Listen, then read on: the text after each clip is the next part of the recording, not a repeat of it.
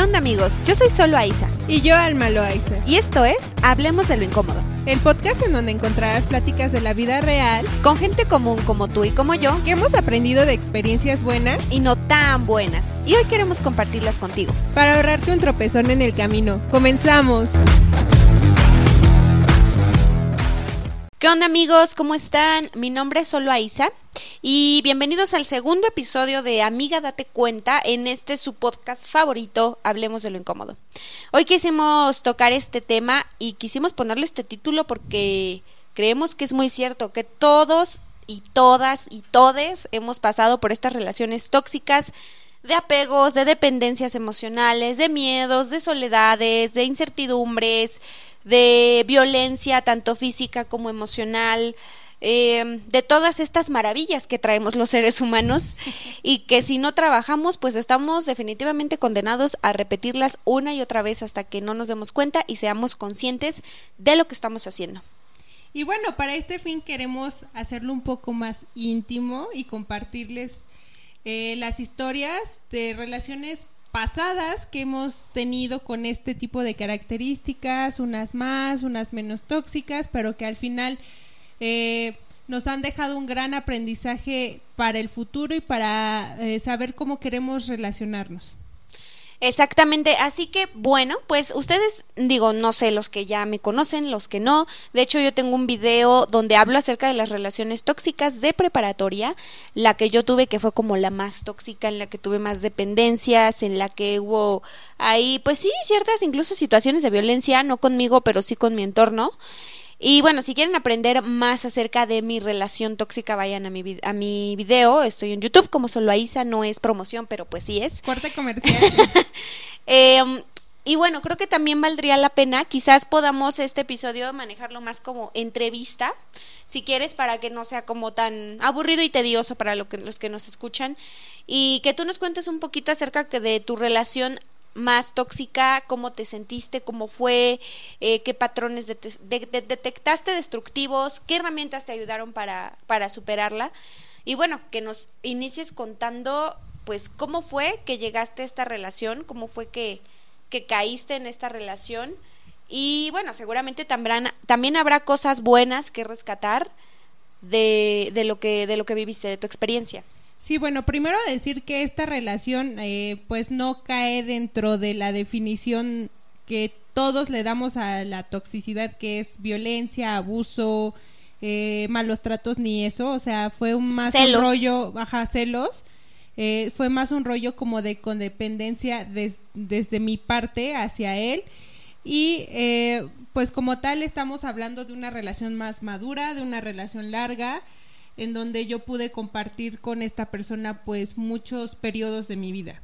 Pero bueno, para no hacerles el cuento cansado, quiero eh, platicarles un poco cómo, cómo estaba como el contexto cuando yo lo conocí, cuando empezamos a salir. Eh, yo venía de como cuatro o cinco años de haber estado soltera, sola, con mi soledad, pero completamente feliz porque la verdad es que en ese punto no me hacía falta nada, me sentía súper cómoda con lo que yo era, con las actividades que yo tenía, con el círculo de amigos y conocidos que tenía. De pronto sí llegaba a salir con uno que otro este muchachón, pero pues nada en serio, o sea, todo tranquilo, todo todo todo relax, ¿no? Y bueno, pues yo a este muchacho lo, lo conocí en la universidad eh, ya era pues como un conocido de muchos años, como que siempre de mi parte hubo como cierta atracción hacia él porque pues me gustaba mucho su manera de pensar, como los proyectos de vida que él tenía y de alguna forma yo me identificaba con él porque los dos teníamos en, en algún punto de estudiantes el mismo sueño que era irnos a estudiar al extranjero. Entonces pues eh, en este caso él es un poquito más grande que yo, él pudo materializar ese sueño antes que yo y justamente eh, este tema del intercambio fue lo que nos unió porque cuando yo comencé a hacer todo mi trámite, pues me apoyé mucho en él para, para que me orientara, ¿no? Para que me explicara cómo lo había hecho, cómo le había ido, que sí se tenía que hacer, que no se tenía que hacer, y pues por este tema empezamos a frecuentarlos más. Y justo, este, bueno, nos empezamos a frecuentar más, empecé a conocerlo un poquito más a fondo y pues me empezó a gustar más de lo que a lo mejor inconscientemente ya me gustaba antes. Y que también quizás había cuestiones que tú admirabas de él, ¿no? Que Sí, sí, sí, sí, porque cuando yo lo conocí, él era una persona que eh, estaba como muy metido en muchas cosas, o sea, tenía un negocio, estudiaba dos carreras, estudiaba muchos idiomas y estaba como muy motivado para hacer cosas muy chidas y no sé, como que siempre fue una persona súper movida y entonces yo lo veía y decía, wow, o sea, este güey va con todo en la vida y, y qué chido que va a ser va a ser el padre de mis hijos. Va a ser el padre de todas mis criaturas, de mis cinco criaturas. No, o sea, digo, en ese momento cuando él estaba en todo este rollo, pues, pues no, o sea, no, no surgió nada sino fue hasta que yo empecé con todo este trámite para el intercambio, empezamos a frecuentarnos más y pues ahí empezamos como a platicar, los dos este somos muy clavados con los números, nos encantan los números y pues era una cosa en común eh, que salíamos a ñoñar, a platicar de ese tipo de cosas y pues yo así súper en las nubes, ¿no? Con el galán. Y pues justo este empezamos nuestra relación como un par de meses antes de que yo me fuera a mi intercambio. Entonces, pues eso fue como hoy como una prueba como difícil porque pues imagínense, ¿no? Estábamos justo en el periodo como de enamoramiento, en donde quieres ser un muégano con tu pareja y no lo quieres soltar y todo es miel y quieres conocerse más y, y todo este rollo y pues justamente en ese periodo yo me voy a España y lo dejo de ver seis meses. Sí, y, y creo que ese fue un, un determinante para pues para ti porque a partir de que te vas de intercambio pues vienen muchos muchos cambios, ¿no? O sea, valga la redundancia, o sea, Sí, sí, pues entré como, o sea, en ese punto también yo estaba pasando por una crisis circunstancial que si ya escucharon nuestro episodio anterior pueden saber a qué me refiero.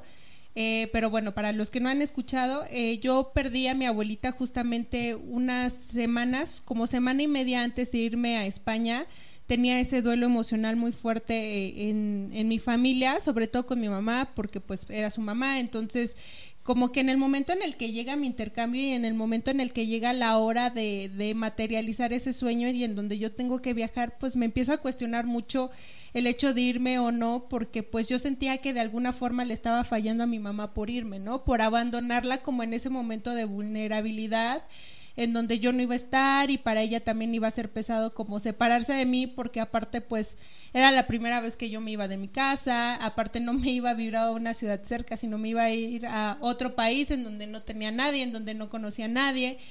Y pues también estaba el factor de él, ¿no? De que yo eh, lo tenía como súper idealizado y decía, de aquí soy y no quiero a nadie más de hecho, era como muy gracioso porque todo el mundo me hacía burla, o sea, por ejemplo, incluyendo a Sol, que le encanta bullearme.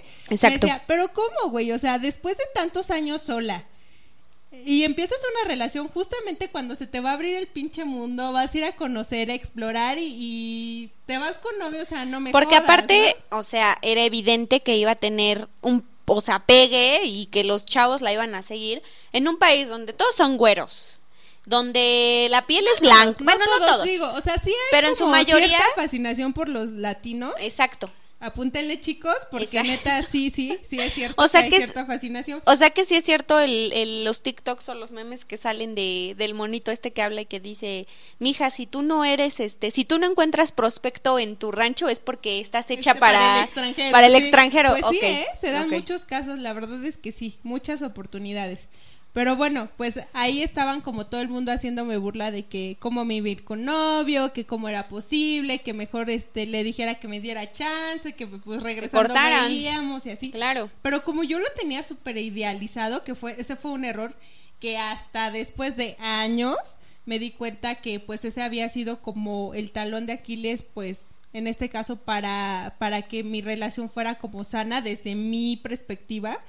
Este pues yo decía, no, o sea, es que yo no lo quiero dejar, porque es que es él, porque es que él es perfecto para mí, o sea, él es todo lo que yo El quiero. indicado. Todo lo que necesito, ojo con esa palabra, todo lo que necesito este en este momento de mi vida. Entonces yo no quiero dejarlo y nosotros vamos a lograr sobreponernos a esta separación. porque el amor lo puede todo. Claro. Y entonces pues yo hablé con él y este y me dijo, "No, pues pues lo podemos intentar, ¿no? No pasa nada. Él en su momento había tenido la misma experiencia que yo de cuando a él le tocó irse, pues también tenía Viajar. novia y creo que no funcionó y como que pues él había tenido como una mala experiencia, pero me dijo, bueno, pues si tú quieres yo quiero y todos queremos y entonces pues Pues vas. vamos a ver qué pedo. Si ¿no? tú jalas, yo jalo. si todos jalamos parejo. Entonces, este, pues ya me voy yo a España, entonces imagínense el contexto, ¿no? Yo sola, realmente no conocía a nadie, conocía a tres personas solamente, que como yo también se iban de intercambio a la misma ciudad que yo, pero pues ni éramos amigos, ni nos conocíamos, ni nada, entonces, pues sí, la verdad es que estas tres personas fueron gran apoyo, de hecho, hoy en día una de ellas es muy buena amiga mía, pero este, pero pues en ese punto pues yo iba a la pinche aventura y no sabía qué me iba a deparar el destino y co- cómo, iba a ser mi vida allá, ¿no? Y aparte pues venía con el duelo de la pérdida de mi abuelita, como con la culpa de haber dejado a mi mamá y pues también tenía que enfrentarme al proceso de adaptación, de verme sola en una cultura completamente diferente, lejos de mi familia, sin tener esa opción de arranque de decir, pues me regreso, ¿no? Porque pues no nada más es me regreso, es pues Aparte, págale vuelo, págale... Creo que incluso tus papás, por alguna razón, dijeron, como sabes qué, pues no hay bronca que te vayas porque pues sabían de la grandeza que era el proyecto. No es como que te ibas aquí a la esquina y... re- o sea, era que se invirtió tiempo, se invirtió esfuerzo y dinero de ellos para que tú pudieras estar Sí, allá. Entonces, era una oportunidad. No, y aparte era algo que yo ya había buscado anteriormente, que no se me había dado, que yo había peleado mucho por ganármelo, por tener esa oportunidad, que había trabajado muchísimo, entonces como que dejarlo ir pues no era cualquier cosa, ¿no? Pero en ese momento cuando estás en crisis y más cuando sufres de ansiedad como es mi caso, pues es bien complicado, ¿no? Tener como tanto, tanta carga emocional eh, al mismo tiempo y tener que lidiar con ella, si de por sí la, el proceso de adaptación es fuerte y el sentirte extranjero es fuerte, eh, pues sí, o sea, fue un tema, ¿no? La verdad es que mi primer mes en España sí fue duro para mí, me deprimí, no quería irme a la escuela, no quería salir, no quería ver a nadie. Y luego, si a eso le agregamos que pues este, este chico, pues bajo su perspectiva y desde lo que le funcionaba a él, creyó que la mejor forma de ayudarme a que mi experiencia fuera buena y que como que tuviera toda la libertad de hacer lo que yo quisiera, este, era como ser un poco indiferente, pues, pues me pegó más, ¿no? Porque yo lo que esperaba de él y lo que quería de él es que él estuviera conmigo, que me apapachara aunque fuera a distancia, que fuera mi apoyo emocional de... Que te dijera que no estaba sola, ¿no? Exacto, y pues fue lo contrario, ¿no? La verdad es que, pues como que en ese, en ese periodo nunca pudimos ni siquiera hacer una videollamada ni nada por el estilo, o sea, como que estuvo súper ausente y bueno, todo eso cobró factura y fue nuestro primer rompimiento durante mi estancia en España, nos dejamos de hablar un poco, pero como por ahí de uno o dos meses antes de que yo regresara a México hizo su aparición. Ah, O no, sea- yo también digo, también yo busqué, ¿no? Como, pues qué onda, dije, bueno, pues ya voy a regresar a mi triste realidad, pues Claro. mínimo que haya algo, ¿no? En que apoyarse. Y pues ya este empezamos a hablar y pues, Caer en como- blandito. Sí, sí, sí, o sea, dije, bueno, pues ya este se está terminando esto, pues ahora a ver qué sigue, ¿no? Empezamos a hablar otra vez y pues literalmente como pues sí, tal cual regresamos, pero pues lo mismo, o sea, cuando yo regresé a México él así como que súper indiferente y así, y yo decía, pero ¿por qué no? Y bueno, como que casi siempre la relación se tornó así, eh, quitando el, el tema del enamoramiento, y esto no era por un tema de que, ay, no te quiero, no me importas o así, simplemente es que él y yo somos personas muy diferentes y yo funcionaba de una manera muy diferente a la de él. El problema entre nosotros dos es fue que como que no logramos entender los dos que éramos justamente eso, personas diferentes y que lo que aplicaba para mí no necesariamente aplicaba para él. ¿A qué voy con esto? Yo necesitaba amor, necesitaba que me abrazaran, necesitaba que me, que me mimaran y él no es así. Entonces, como a él no le funciona eso, pues él decía, pues como a mí me funciona estar solo y no hablar con nadie, pues entonces le doy su espacio porque yo creo que es lo mejor para ella. Pero, pues no, yo era lo, inverso, ¿no? Entonces, bueno, pues seguí en esta relación porque muy a pesar de que éramos diferentes, o sea, de que somos diferentes y creo que eso es algo que siempre pasa en las parejas, es casi imposible que encuentres a una persona igual a ti, eh, comenzamos a amarnos y aceptarnos pues tal cual somos, ¿no? O sea, tal cual éramos con nuestros demonios y con nuestras virtudes y con lo que nos gustaba y con lo que no. Y eh, empezamos a tener un amor mucho más maduro en donde este tema de la aceptación, de la confianza, pues empezó a, a tener un gran peso, ¿no? El problema no fue ese, el problema es que desde mi perspectiva no logramos como converger en algo y como no convergíamos en ese algo no teníamos objetivos en común. Y entonces ahí es en donde la relación empezó a romperse porque, ok, yo la verdad se los voy a decir así con el Cora. Al chile, al, chile. Al chile, al chile pelón. pues yo, este, a ese güey lo amé como nunca he amado a nadie. Aquí es donde entran los violin, los violincitos chiquitos, ajá, okay. Este, o sea, la neta sí. Y creo que sin ser presunciosa ni soberbia ni nada, creo que ese güey también me amaba mucho. Pero aún con eso y con toda la creencia que tenemos de que el amor lo puede todo y que va a ser la luz en el camino y todo eso, pues la realidad es que no. O sea, sí puedes tú amar y querer mucho a alguien y aceptarlo y, procurarlo y lo que tú quieras, pero si no tienen algo en común, eso tarde o temprano se va a romper.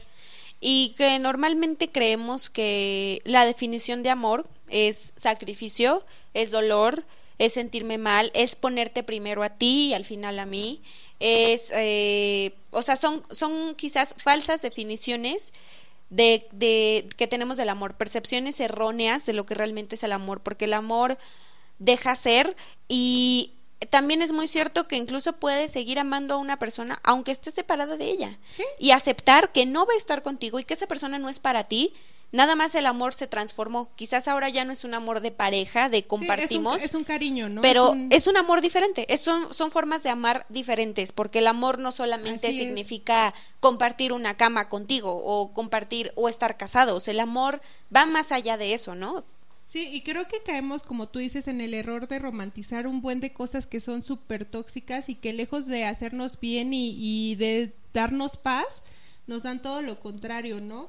En mi caso, como tú dices, o sea, mi lazo con él fue tan fuerte y sigue siendo tan fuerte que a pesar de que ya no estamos juntos, yo siempre voy a decir con el corazón en la mano, con el, con el corazón en la mano fuera de relajo, que ese güey es una de las mejores personas que he encontrado en esta vida y que de verdad es muy buena persona, es muy buen amigo, es buen compañero, pero no es la pareja que yo quiero. Y ojo, no porque él no sea afín a mí, quiere decir que esté mal o que él tenga que cambiar algo.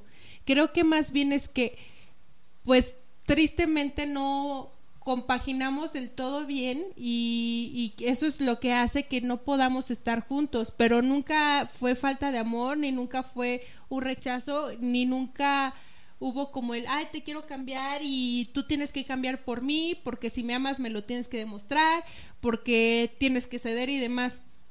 Entiendo que en una relación de pareja siempre hay que ceder, pero creo que lo que marca la diferencia es, ok, estoy cediendo esto, me puedo adaptar a esto, pero también tengo que procurar que yo esté bien y no renunciar a lo que realmente disfruto, porque exacto, te conviertes en una persona completamente diferente que cuando terminas la relación o cuando entras en una crisis ya no te conoces, ¿sabes? Ya no sabes quién eres, ya ya todos tus sueños, todos tus objetivos a nivel personal los dejas por estar complaciendo a otra persona. Entonces, eso no está chido. Y bueno, ¿qué podemos aprender de eso? Yo yo lo primero que les cuestionaría a ustedes es ¿desde dónde eligen a su pareja? Porque creo que ese es un punto clave que va a tener un peso muy importante a lo largo de la relación. ¿De qué manera nos estamos relacionando? Y yo lo que he escuchado y lo que he leído de diferentes terapeutas es que la mayoría de las personas tristemente nos relacionamos desde nuestras carencias. Es decir, yo busco la aprobación, yo busco que alguien me haga sentir bien, que alguien me mime, que alguien me, me dé aceptación, porque yo internamente no puedo hacerlo. Sí. Porque es algo que me está haciendo falta, porque quizá mi amor propio no está tan desarrollado para saber que yo soy capaz o tengo el potencial o, o tengo eh, el derecho de ser amado. Claro, pongo la mi felicidad en manos de alguien más, le doy esa responsabilidad que es nuestra, que es totalmente nuestra. Y que al final del día, cuando tú pones una expectativa, en más del 90% de las veces no se va a cumplir. Y entonces vas a vivir frustrado y vas a vivir enojado y vas a crear rencores hacia la otra persona porque no está cumpliendo con lo que tú esperabas. Claro. Y eso está horrible. O sea, creo que una del, o sea, uno de los puntos que tenemos que tener bien claro es que para poder pedir amar a alguien, nos tenemos que amar a nosotros. Primero nosotros y ser personas completas e independientes emocionalmente para que ese amor que es dependiente, ansioso, inseguro y demás, se transforme en un amor en el que tú puedas compartir lo que ya eres y, y a lo mejor tener y crecer a la par que la otra persona. Ahora, lo ideal, obviamente, en las relaciones sería pues que ambos estuviéramos completitos y que ya una vez que estemos completos y que hayamos desarrollado nuestra autodescubrimiento, nuestro desarrollo personal, nuestro amor propio, ahora sí nos juntemos, pero la realidad es que no. La mayor parte de las veces como dices, amamos desde nuestras carencias, amamos desde lo que nos hace falta, desde nuestras heridas y bueno, no está mal que en el camino te vayas dando cuenta y de que en el camino te vayas autodescubriendo. Pero yo creo que lo que sí está mal. ¿no? Vayas corrigiendo, porque no necesariamente, o sea, como en mi caso, ¿no? Que, ah, ya me di cuenta que entré a esta relación con una carencia porque a lo mejor buscaba aprobación, porque a lo mejor este buscaba papacho que yo sola no me lo puedo dar. O sea, si te das cuenta en tu relación, tú puedes irlo componiendo en el camino y puedes seguir con la persona y cambiar tu actitud, ¿no? Y bueno, habrá otras, como en mi caso, en donde te das cuenta pues que no es por ahí, ¿no?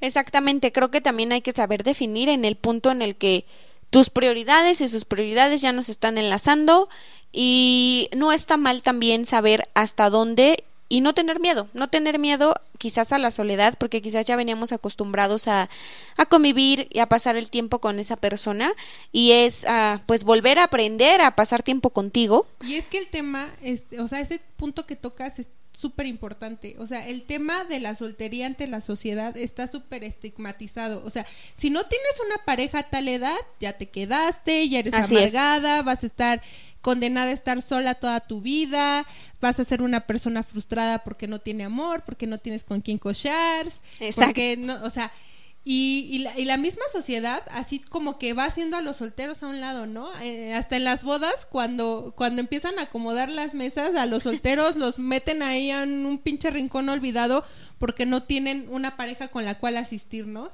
Y creo que eso, más también eh, el miedo a, a, la soledad en general, al, por ejemplo, no sé, eh, en mi caso, ideas tan tontas y tan, tan pinches prehistóricas de, y si me quedo sola, y si no puedo ser mamá, y entonces, ¿qué van a decir de mí? Que no me realicé como mujer, porque ese es el patrón que... Que debe seguir, es lo que debe ser. Debe seguir.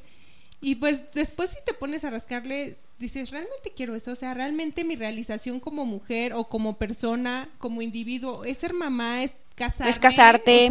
O, incluso dices, bueno, quizás hay una nueva forma de hacer las cosas.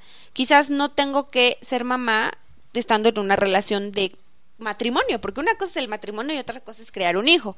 Son cosas totalmente diferentes. Entonces, creo que también aquí entra otro punto importante que habla de el cuestionamiento de todas las cosas y creo que eso de hablamos en el primer capítulo de, del podcast en el que pues hago, hacemos hincapié en la importancia de que siempre se cuestionen todo, en que se cuestionen si lo que sigue o lo que dice la sociedad que sigue en su vida es lo que ustedes quieren para la suya o si realmente hay nuevas formas de hacer las cosas, si las tradiciones o patrones que se vienen dando en mi familia de generaciones anteriores también aplican para lo que yo quiero actualmente, también me funcionan a mí, o si es hora de cambiar, o si es hora de, de ser la oveja negra de la familia, ni modo, la verdad es que yo mil veces prefiero ser la oveja de la familia, la oveja negra de la familia, porque creo que muchas veces lo he sido por muchos pensamientos y cuestiones que tengo y que pues no me da miedo decir lo que pienso.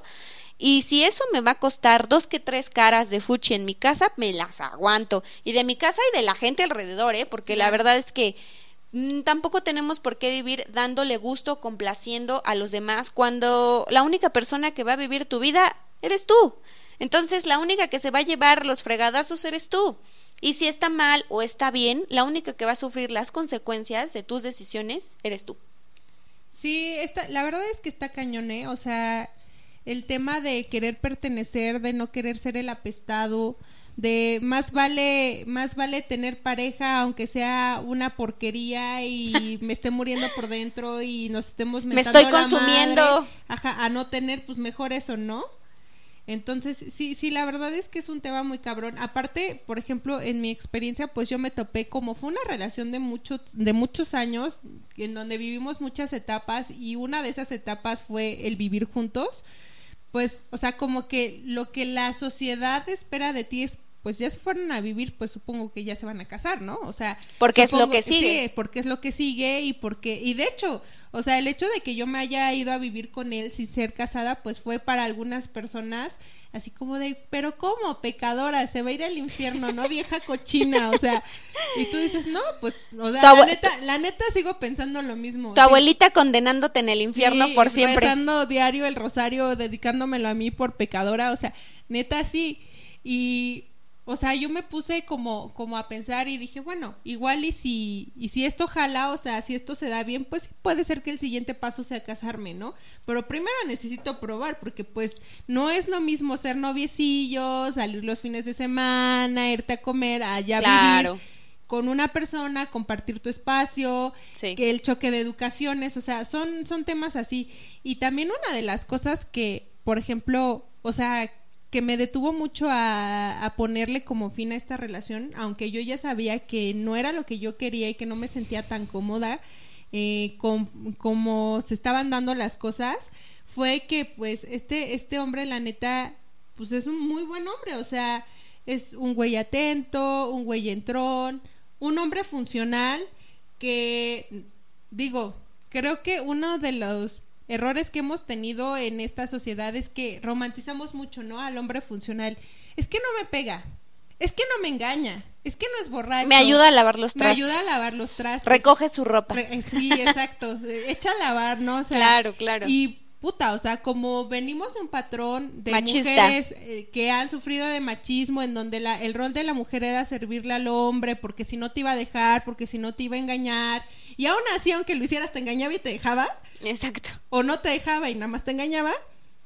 Pues este, o sea, como que los comentarios que escuchas es, no, es que tienes, que, cuidarlo. O sea, tienes que cuidarlo porque él es muy buen hombre, porque se ve que te quiere, porque te ayuda este, con las labores domésticas, porque te cuida y pues tienes que cuidarlo, ¿no? Y aparte yo decía, sí, eso y también el hecho de que pues nos respetamos, nos amamos, nos aceptamos y pues hay todo un trabajo y toda una historia atrás como para que yo por, por a lo mejor, eh, no sé, no tener claro un futuro claro con él, pues dejar todo esto, ¿no? Claro.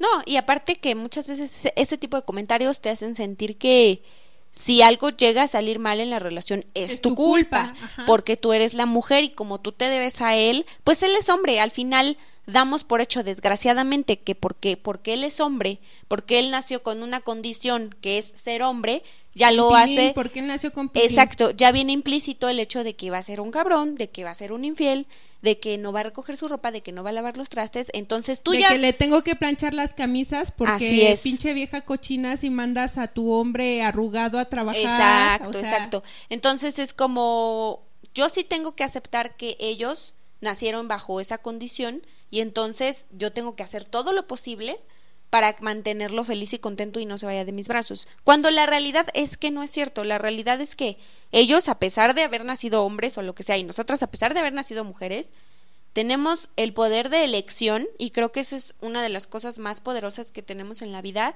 el poder de el libre albedrío, el poder de elegir si sigo con el patrón o lo rompo el poder de decir, sí soy hombre, pero no por ser, yo, ser hombre soy infiel, no por ser hombre soy cochino, soy desordenado.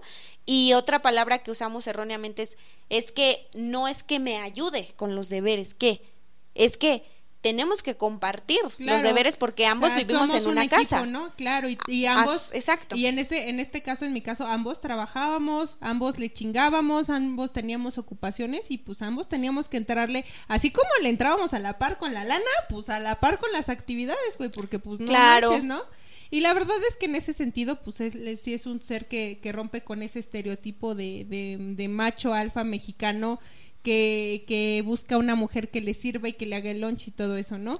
Y bueno, o sea, quieras o no, todos estos comentarios y después de tantos años en donde ya estás como muy enganchada, en donde de alguna forma vas perdiendo un poco de lo que eres por ir cediendo, pues sí te empieza a dar o sí te empieza a pegar en tu, en tu autoestima y, empiezas a tener inseguridades que quizás en un primer momento no tenías, ¿no? Te empiezas a perder, ¿no? Te empiezas a perder a ti misma, ya no sabes quién eres y entonces ahora viene el proceso de recuperación, obviamente en el que nosotras esperamos eh, que tú puedas también utilizar estas herramientas que quizás en algún punto a nosotras nos pudieron ayudar. En tu caso, pues sabemos que es la terapia, ¿no? Sí, yo creo que el primer punto, o sea, cuando te empieza a caer el 20 y empiezas a darte cuenta que no estás cómoda, que no que o sea, que tu relación no está siendo como lo que quieres o como en lo que te ves. Yo, por ejemplo, una como de los foquitos rojos que tenía es que yo no me veía en un futuro con él.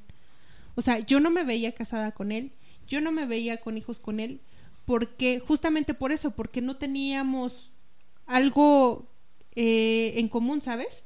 Y para mí era muy difícil verme o proyectarme al futuro con una persona que no compartía pues un poco de mi plan de vida o de lo que yo estaba persiguiendo. Entonces, creo que eso fue un, primer foco rojo, el, el, hecho de no poderme visualizar con él a futuro, de no tener un plan como muchas otras parejas lo, lo tienen, de novios o de esposos o como sea, y pues nosotros no teníamos eso. Y pues una vez que te das cuenta de eso y que empiezas a, a, visualizar pues que hay ciertas cosas que tienes que ajustar, pues lo primero fue hablarlo con él y demás, pero pues no, no funcionó. Y creo que una de las cosas más difíciles no es darte cuenta, sino aceptarlo.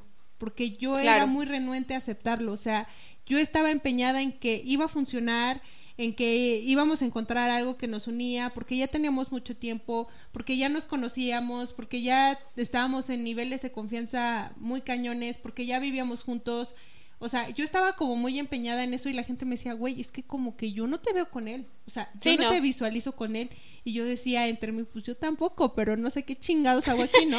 pero ayura. Pero pues aquí estoy, ¿no? Y yo decía, no, es que sí va a funcionar. Y como que me empeñé, me empeñé, me empeñé en que funcionara. Y me tardé mucho tiempo en aceptación. Y como dice Sol, mi herramienta o la manera en la que yo pude canalizar ese sentimiento y liberar ese apego que yo tenía tan grande hacia él eh, fue con terapia. Y una de las cosas, o sea, todo esto que yo les estoy contando y bueno, pues ya saben, todos este, contando nuestra historia desde papel de víctimas porque cómo nos cuesta reconocer cuando la cagamos y cómo nos cuesta decir cuando nosotros también somos tóxicos, o sea, eso no lo decimos, ¿no? Claro, siempre es, más fácil señalar hacia afuera, ¿verdad? Pero es hacia adentro. decir en qué está fallando el otro, pero yo qué, ¿no? Entonces, cuando pues me vi sentada ahí enfrente de mi terapeuta y yo en mi papel de víctima, es que él no me hace caso, es que él no hace qué. No, güey, pues es que, ¿por qué no te lo das tú, no? Fue lo primero que me dijo, o sea, a ver, ¿cómo? O sea, ¿por qué le estás poniendo una obligación y una expectativa a una persona que te toca a ti, no? Y ahí fue cuando dije, no, pues sí es cierto, ¿no? Y creo que una de las cosas que más me caló en mi ego, en, en mi poca autoestima que tenía en ese momento, fue el hecho de que mi terapeuta me dijo, ¿y qué pasa si terminas? O sea, ¿qué pasa si lo dejas? ¿Qué pasa? O sea, ya te diste cuenta que no es lo que quieres, que no es para ti, que no comparten. Este, o sea, que sí lo amas, pero pues como les hemos dicho, el amor no lo es todo. ¿Qué pasa si lo dejas? ¿Tan aburrida eres como para no poder estar contigo misma?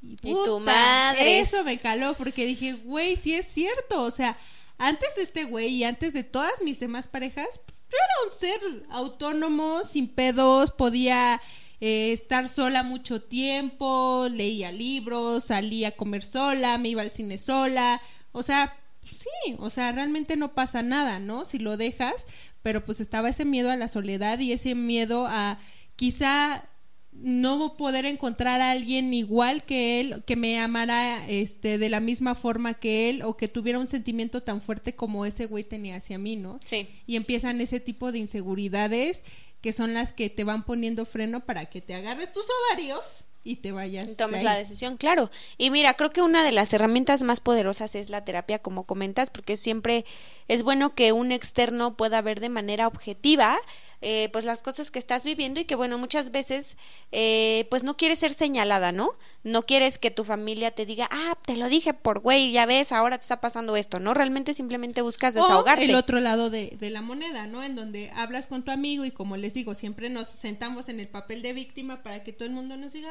ay, pobrecita, deberías de dejarlo, es que no es para ti, o sea, es que desde aquí se ve que no es para ti, ¿no? Y que el amigo te diga, no, pues no, mándalo a la chingada por culero, ¿no? O sea, la neta no te ponen a reflexionar en todo esto, ¿no? ¿De dónde viene esa necesidad? ¿De dónde viene esa frustración? ¿De dónde viene ese resentimiento?